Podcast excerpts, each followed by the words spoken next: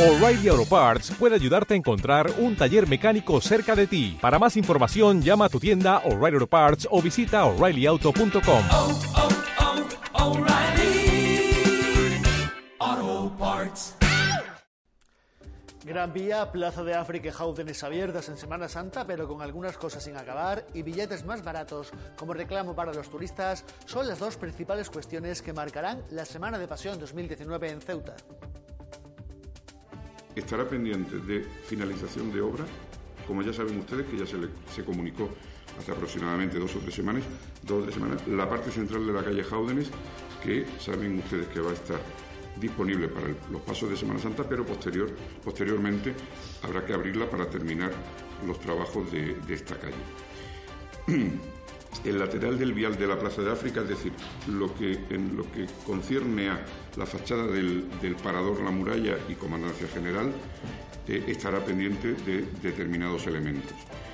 Eh, la reparación del, pavimento de Plaza de África también estará pendiente y también la recreación de la esquina de los, de los Trinitarios y la Madrasa, que también quedará pendiente.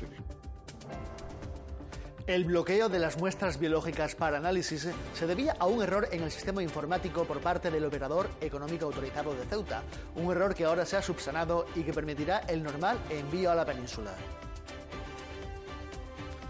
Dos personas han sido detenidas en las últimas horas en una operación realizada por la Guardia Civil, en la que se aprendieron casi 300 kilos de resina de hachís.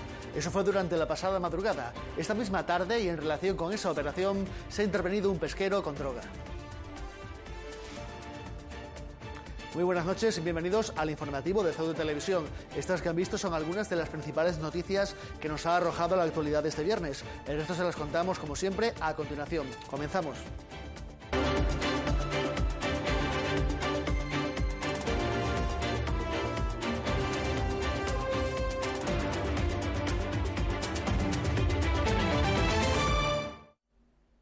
El portavoz del Gobierno, Jacob Achuel, ha informado en la rueda de prensa posterior al Consejo de Gobierno sobre los avances en las obras en el entorno de la Gran Vía, que permitirán que las procesiones circulen por estas calles del centro, a pesar de que queden algunas cuestiones por rematar. Además, Achuel ha recordado que durante toda la semana los visitantes podrán venir a la ciudad con el precio de los billetes reducido a 16 euros, para hacer más atractiva la oferta de Semana Santa en Ceuta.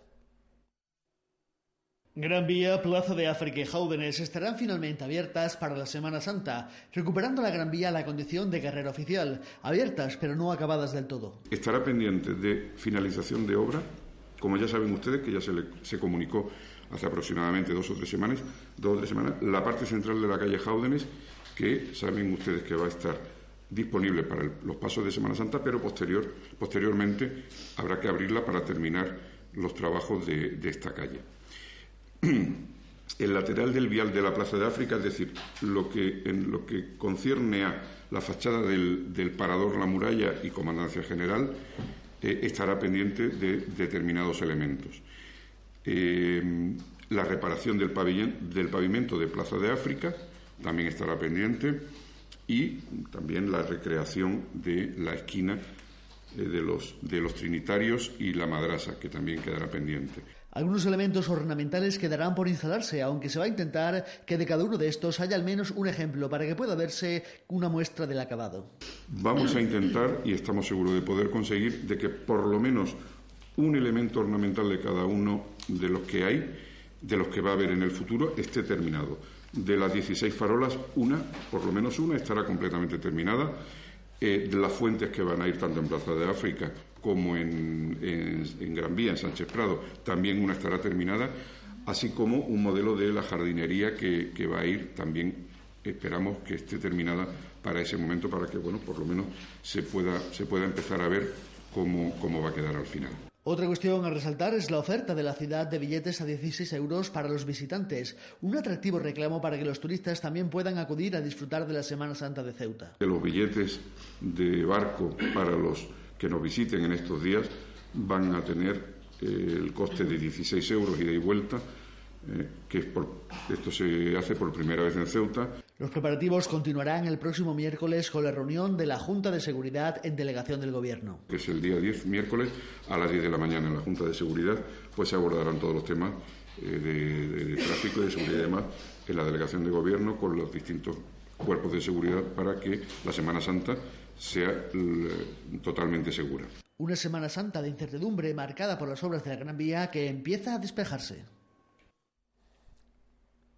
La Casa de la Juventud dispone de un nuevo servicio, Alerta Joven, una red de distribución de todas las actividades para jóvenes que emplea WhatsApp para llegar directamente a los interesados. Tan solo tienen que inscribirse en el número que aparece en la página web de la Casa de la Juventud. Puedan recibir en tiempo real pues, todas las actividades que realice la Casa de la Juventud y que sea de su interés. La forma de darse de alta en, esta, en, esta, en este medio mm, eh, de comunicación, en esta plataforma, en esta red social, mejor dicho, es por medio de un número de teléfono que está en la página web de, las, de la ciudad, pero que yo le voy a decir que es el 650 39 86 91. Simplemente eh, entrando en este teléfono directamente ya se da de alta y recibirán, la juventud recibirá toda la actividad de la Casa de la Juventud. El portavoz del Gobierno también ha anunciado el convenio firmado entre la Consejería de Turismo y Deporte con la Federación de Fútbol de Ceuta por un importe de 670.000 euros para financiar un proyecto para jóvenes.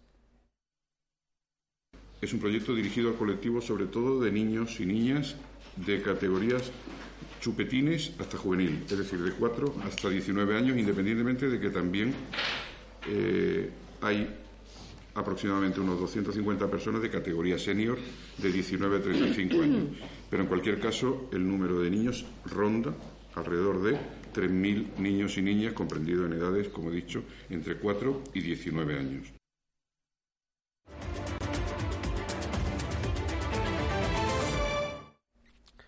Y las muestras biológicas dejarán de quedarse bloqueadas en la aduana de Algeciras al haberse subsanado el problema que motivaba el bloqueo. Según ha podido saber CEDU Televisión, el error se encontraba en la implementación de la normativa dentro de la herramienta informática necesaria para los envíos, que una vez subsanado permite que vuelvan a enviarse estas analíticas a la península.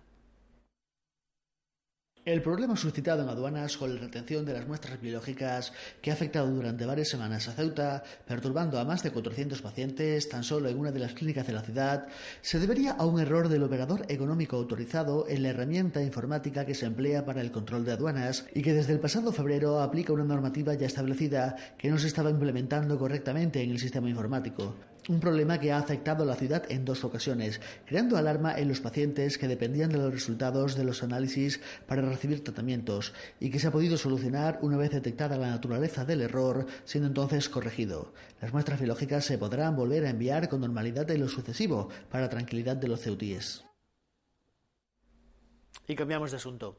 El candidato del Partido Popular al Congreso, Guillermo Martínez, ha solicitado a la delegada del Gobierno, Salvador Mateos, que aclare de dónde va a salir el dinero para 1.200 contratos a jornada completa de cara al próximo plan de empleo. Martínez afirma que esas cifras supondrían un coste de 5 millones de euros más que no están presupuestados. Por otra parte, los aspirantes del Partido Popular se han reunido en las últimas horas con representantes sanitarios y han visitado la Fundación Gallardo.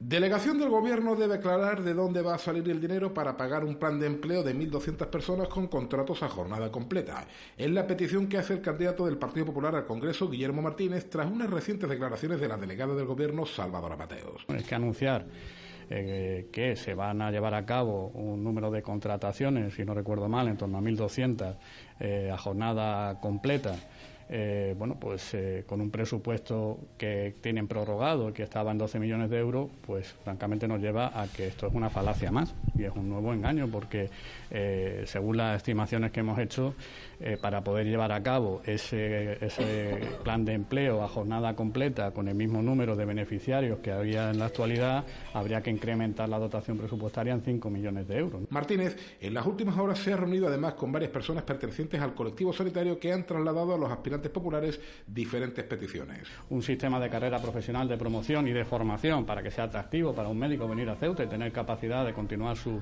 su formación eh, académica y profesional. También consideramos relevante la posibilidad de suprimir eh, la exclusividad que se da en el ámbito de la medicina y que ya solamente queda vigente en, una región del norte, creo que recordar que era Cantabria y en Ceuta y Melilla, incluso Andalucía recientemente ha eh, quitado la, exclusividad eh, para el ejercicio de la medicina privada en consultas privadas. Y también una idea que, sugerimos y que vamos a intentar trabajar si tenemos la oportunidad de ser elegidos eh, parlamentarios nacionales es la de que los eh, trabajadores o los, facultativos que lleven a cabo eh, trabajo en, nuestra ciudad, ese tiempo de, trabajo tenga un, mayor impacto en la valoración de los concursos de oposición. Tanto Guillermo Martínez como su compañera en el Senado y aspirante a la Cámara Alta, Fátima Mohamed dos Santos, han visitado la Fundación Gallardo. Ahí el candidato al Congreso dijo que había que distinguir entre el progresismo de boquilla y el progreso real. Y esto me lleva a decir que bueno, el Partido Popular es un partido que tiene claramente eh, un sesgo social. Otros se lo apuntan, nosotros lo demostramos con hechos y lo demostramos con acciones concretas. ¿no? Y por ejemplo, ¿no? en el ámbito de, la atención a mayores, pues bueno, la ciudad autónoma de Ceuta eh, tiene un presupuesto de más de 7 millones de euros ¿no? y son casi 6.000 eh, las personas que son atendidas por unas u otras iniciativas que se llevan a cabo a través de acción directa, acción concertada o a través de iniciativas como la de la Fundación Gallardo por último, el presidente de la Fundación, Alberto Gallardo, se mostró satisfecho con la aportación de la ciudad, aunque se definió como un privilegiado y dijo que siempre gustaría algo más de dinero para poder seguir emprendiendo nuevos proyectos. Y quieras que no, pues el problema principal sabemos cuál es, el tema económico. ¿Cuál es? Pero yo comprendo que no se puede, que vamos a ver, que la ciudad hace un esfuerzo grandísimo y me coste. Pero bueno, nos gustaría a todos tener más también más presupuesto, ¿no? Para hacer más cositas. Precisamente el candidato al Congreso del PP, Guillermo Martínez, hacía balance de su reunión con los sanitarios del jueves cuando fue preguntado acerca de la unidad de radioterapia. Martínez explicó que no veía unanimidad ni siquiera entre los profesionales de la sanidad. En ese momento le interrumpió el presidente de la Fundación Gallardo, Alberto, Alberto Gallardo, para contar su experiencia personal con el cáncer y concluir que donde hay un enfermo debe haber tratamiento de radioterapia prefiero aquí con Guillermo. Perdona, Guillermo. nada, nada, Alberto. Porque es un tema que a mí me ha tocado personalmente y yo, lo de los ratios, estoy de acuerdo, es que es cierto. Pero yo siempre digo que donde hay un enfermo, tiene que haber, en Ceuta, tenemos que tener, darle los medios necesarios. Yo lo he vivido con mi señora, ni el helicóptero, ni no helicóptero, Guillermo. Eso no es humano. Te lo digo porque lo he visto en mis propias carnes. Ceuta necesita una clínica de radioterapia. Yo soy de la opinión que no una clínica, el servicio de radioterapia dentro del hospital. Igual que tenemos el centro de día, que la, en la quimioterapia que se está dando en Ceuta, de unos niveles que ya quisiera muchísima gente de España tenerlo, como se, está, está dando en Ceuta. Nosotros teníamos que tener nuestra propia unidad dentro del hospital, porque eso lo he vivido yo. Y Guillermo, perdona que te lo diga, pero te lo digo sinceramente, hay que pasar por ahí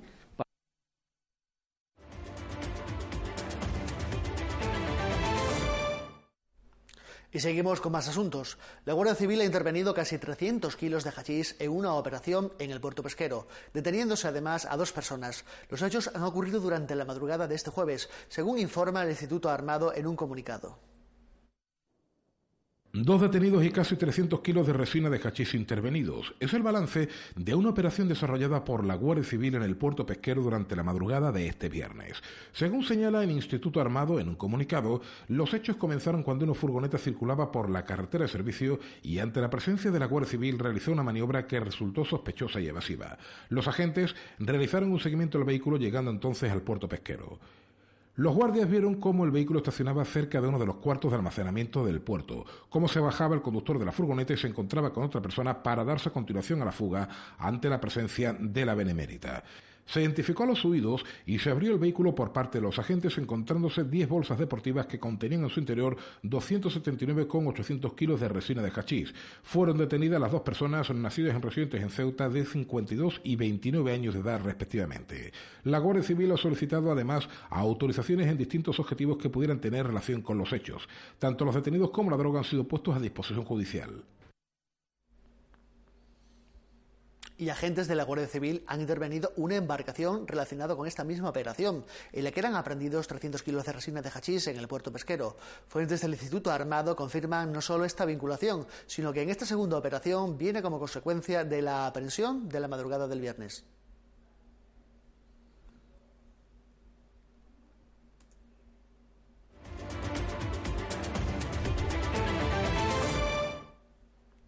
Antonio López, ex viceconsejero de Vivienda, demandará a la empresa Envicesa por daños y perjuicios, según ha confirmado a Ceudo Televisión fuentes cercanas al exgerente. El motivo, la empresa notificó al banco que López había dejado de ser gerente, por lo que su firma constó en una cuenta corriente con más de un millón de euros como si fuera personal, cuando pertenecía a la sociedad municipal.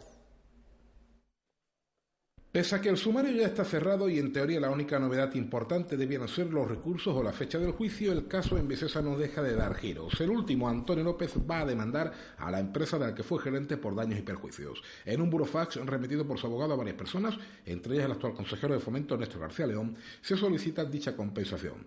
El motivo, según fuentes cercanas a López, es simple. El viceconsejero tenía acceso a una cuenta con más de un millón de euros de saldo perteneciente a la empresa municipal. Sin embargo, en el momento de su cese, nadie de Envicesa notificó por escrito que López queda desvinculado de la sociedad, por lo que al iniciarse las investigaciones, el exdiputado autonómico constaba como titular de esa cuenta. Su defensa estima que eso ha podido motivar, en parte, que pasara 13 meses en prisión preventiva y se interpreta como extraño el olvido en torno a la titularidad de esta cuenta. Las esas fuentes confirman que tanto López como su abogado José María Calero están dispuestos a llegar hasta el final con este nuevo frente judicial, incluso empleando la vía penal si fuera necesario. Aún no se habla de las cantidades indemnizatorias. Pues se me dice, ha exigido al Gobierno y al presidente Vivas que expliquen las negociaciones que han mantenido con Antonio López relativas a esta solicitud de una indemnización al Ayuntamiento por unos supuestos daños morales. Los localistas aseguran que se han mantenido reuniones entre el abogado del exgerente y los jurídicos municipales. El Movimiento por la Dignidad y la Ciudadanía ha revelado tener conocimiento de que se han abierto unas negociaciones entre el exgerente de Envicesa, Antonio López, y el Gobierno para llegar a un acuerdo amistoso sobre la indemnización que solicita por los daños morales que han causado la dejación por el cumplimiento de sus obligaciones por Envicesa. Para el MDC, estas negociaciones parecen entrever la ocultación a los ceutíes de la verdadera realidad que se esconde tras el caso Envicesa. Los localistas recuerdan que, según la magistrada instructora del caso, la política de vivienda de Avivas la definía como que la viviendas de Ceuta se daban por unos pocos a otros pocos y sin criterio alguno. Según el documento al que ha tenido acceso el MDC, López exige una indemnización al gobierno por la ocultación al juzgado de que la cuenta con un saldo superior al millón de euros era propiedad de Envicesa y de que el exgerente solo actuaba como representante de la sociedad.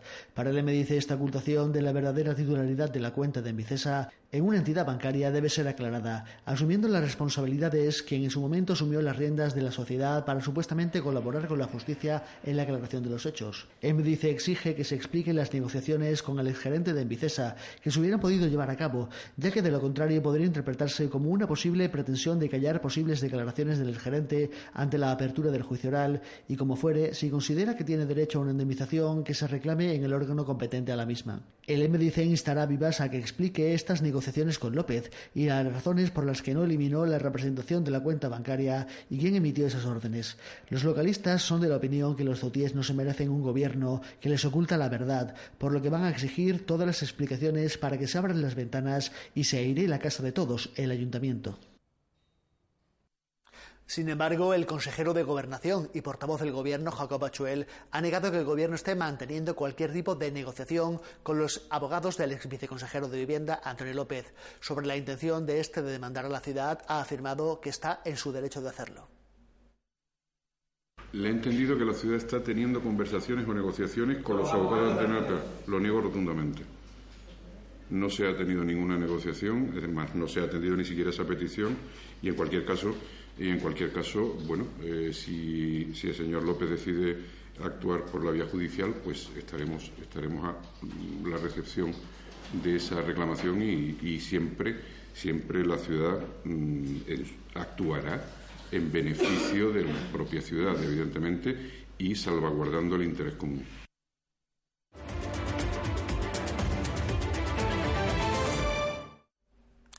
El INGESA y el Colegio Santa María Micaela han organizado este viernes un desayuno saludable con motivo del Día Mundial de la Salud, que se celebrará el próximo domingo. El doctor Abdelkader Manan ha ofrecido una charla a los alumnos de secundaria sobre hábitos saludables y recomendaciones para llevar una vida sana. Una vez terminada la charla, se ha ofrecido un desayuno saludable.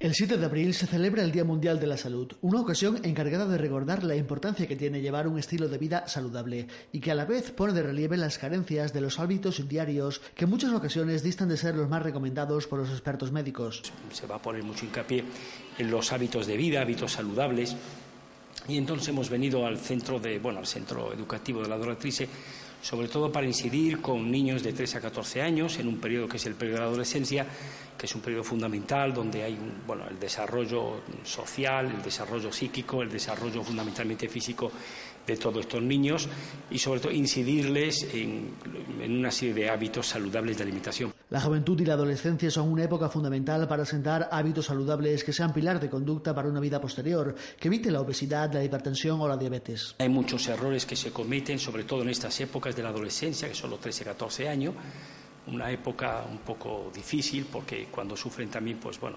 pequeños eh, cambios hormonales eh, en el cual están empezando a forjar su mentalidad, su pensamiento, etcétera, y su relación con el entorno social, aunque ya desde pequeños empieza realmente su relación con el entorno, entonces empiezan a adquirir determinados hábitos que nosotros vamos a intentar hoy, en este día, intentar inculcarles de que realmente hay determinadas rutinas alimentarias que hay que evitar. Entre los errores más comunes está sustituir el desayuno por bollería integral o productos azucarados que aportan muchas calorías vacías, además de grasas saturadas, que suponen un perjuicio para el organismo. Hay muchos jóvenes que dicen, pues bueno, yo el desayuno no me lo tomo, yo voy a esperar, por así decirlo, a las 12 y después resulta que estos críos se atiborran pues, a pastelería industrial, se atiborran a, gominolas, que realmente eso son cosas que tenemos que eliminar etcétera. Y siempre incidiremos de que antes de que vengan al colegio tienen que venir desayunados. ¿Por qué? Porque es la primera alimentación y es realmente la que aporta esa energía para poder continuar con, con sus estudios, con su enseñanza y la adquisición de su conocimiento. A la dieta hay que unir otros hábitos saludables que combatan el sedentarismo en una era marcada por consolas o tablets. Fundamental que haya una buena alimentación, que evitemos que nuestros niños sean obesos y que tengan una vida no solo adecuada en cuanto a la alimentación, sino también en cuanto a la actividad. Estamos ahora viviendo una época eh, porque por la forma en la que se ha desarrollado todo, por lo, que existe pues, el ordenador, las tablets y tal, los niños tienden a tener vidas muy sedentarias. Entonces tenemos que fomentar que esos niños tengan una vida más activa, que realicen deportes, tanto niños como niñas, y que eso vaya acompañado siempre de esta, de esta forma de comer adecuada. La mala alimentación se ha convertido en una causa de mortandad mayor que enfermedades como el cáncer, por lo que corregir malos hábitos alimenticios se vuelve esencial para tener una vida larga y plena. La primera Asamblea General de la Federación de Asociaciones y Secciones Juveniles de Ceuta está teniendo lugar los días 5 y 6 de abril en el Salón de Actos de la Federación de Fútbol de Ceuta. Además de reunir a las entidades miembros, también están invitados los jóvenes no asociados a los que se invita a participar en la Asamblea. Durante la Asamblea también se validará la candidatura presentada, que es la compuesta por Andrea Ruiz Bujató, que opta a la presidencia, Marina Alicia Martínez, eh, a la vicepresidencia, Kauzar Lasri Mohamed para secretaria y María Núñez Gómez como tesorera.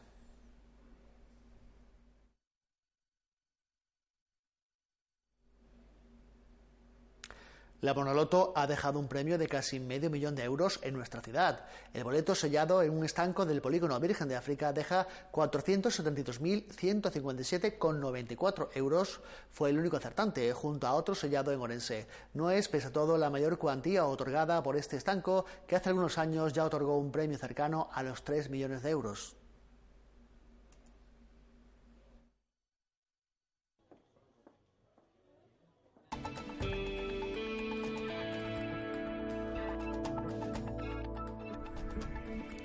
Les ofrecemos ya el pronóstico del tiempo para este fin de semana, como siempre, cortesía de la Agencia Estatal de Meteorología. Comenzamos con el sábado 6 de abril, que nos dice que tendremos cielos nubosos o cubiertos con chubascos que ocasionalmente pueden ir acompañados de tormenta y granizo pequeño. Las temperaturas en ascenso con vientos de componente oeste fuerte y rachas ocasionalmente muy fuertes por la tarde. Se espera que la máxima llegue hasta los 16 grados y la mínima se quede en torno a los 11. El domingo los cielos seguirán cubiertos y podremos encontrar algún chubasco ocasional. Las temperaturas tendrán un ligero ascenso, la máxima hasta los 18 y la mínima a los 12. Los vientos seguirán soplando de poniente con rachas fuertes a lo largo del día. Ya ven en sus pantallas el número premiado en el sorteo de Cruz Roja de este viernes 5 de abril, el 539 539, el toro. Esto es todo lo que ha dado de sí la actualidad de este viernes. Nosotros nos vamos ya, pero no les abandonamos. Continuamos informándoles de todo lo que ocurre en Ceuta a través de nuestros perfiles en las redes sociales, Facebook, Twitter y por supuesto de nuestra página web www.ceutv.com. Volveremos, como siempre, el lunes a la misma hora, a las 9. Que tengan un buen fin de semana y no se olviden de nosotros. Vuelvan a vernos. Adiós.